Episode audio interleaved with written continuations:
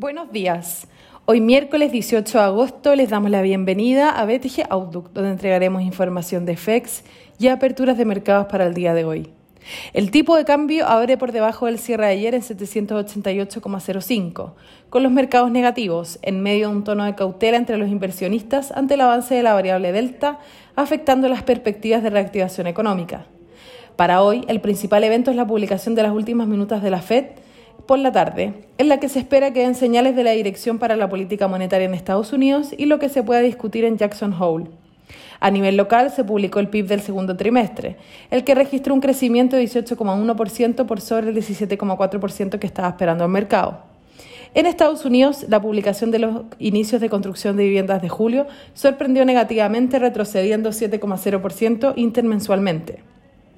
El Eurostock 50 cae 0,34% y en Estados Unidos los principales índices abren a la baja.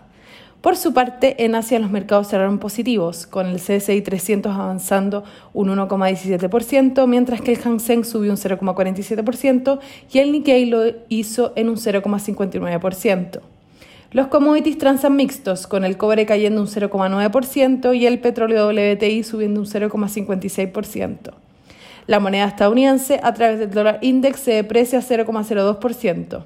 Por su parte, la tasa del bono al tesoro de 10 años transa en 1,27%, un punto base por sobre el cierre de ayer. El tipo de cambio opera en 790,5 hasta ahora, con las monedas emergentes mixtas y el cobre negativo. En cuanto a los técnicos, las principales resistencias se encuentran en 795 y luego en 800. Por su parte, a la baja, los principales soportes se encuentran en 790 y luego en 787. Muchas gracias por habernos escuchado el día de hoy. Los esperamos mañana en una próxima edición.